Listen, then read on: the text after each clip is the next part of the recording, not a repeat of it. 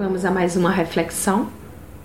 Nós mulheres gostamos muito de nos vestir bem e procuramos fazê-lo com zelo e ampliamos este mesmo zelo aos nossos familiares. Mas e quanto às suas vestes espirituais? Você tem cuidado? Com esta vida tão corrida, acabamos por nos descuidar de algumas coisas e por vezes descuidamos das nossas vestes espirituais. E assim permitimos, por meio de brechas, que algumas sujeiras, consequências do pecado, venham a manchá-las. Contudo, podemos e devemos estar vigilantes com cuidado com estas vestes e também com as vestes da nossa família. E então seguiremos vestidas com vestes santas, que um dia foram lavadas pelo sangue de Cristo, que tem poder para justificar os pecados.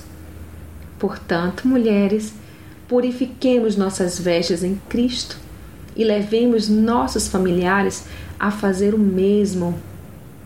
Parem de justificar seus erros com a frase mais falada no momento no meio cristão: Deus conhece o meu coração, para tentar justificar seus erros, pois esta frase é bíblica e deve ser aplicada no contexto da forma correta pois é mesmo porque Deus sonda os nossos corações que devemos nos esforçar para que Ele, que conhece o nosso mais profundo, nos sonde e se alegre.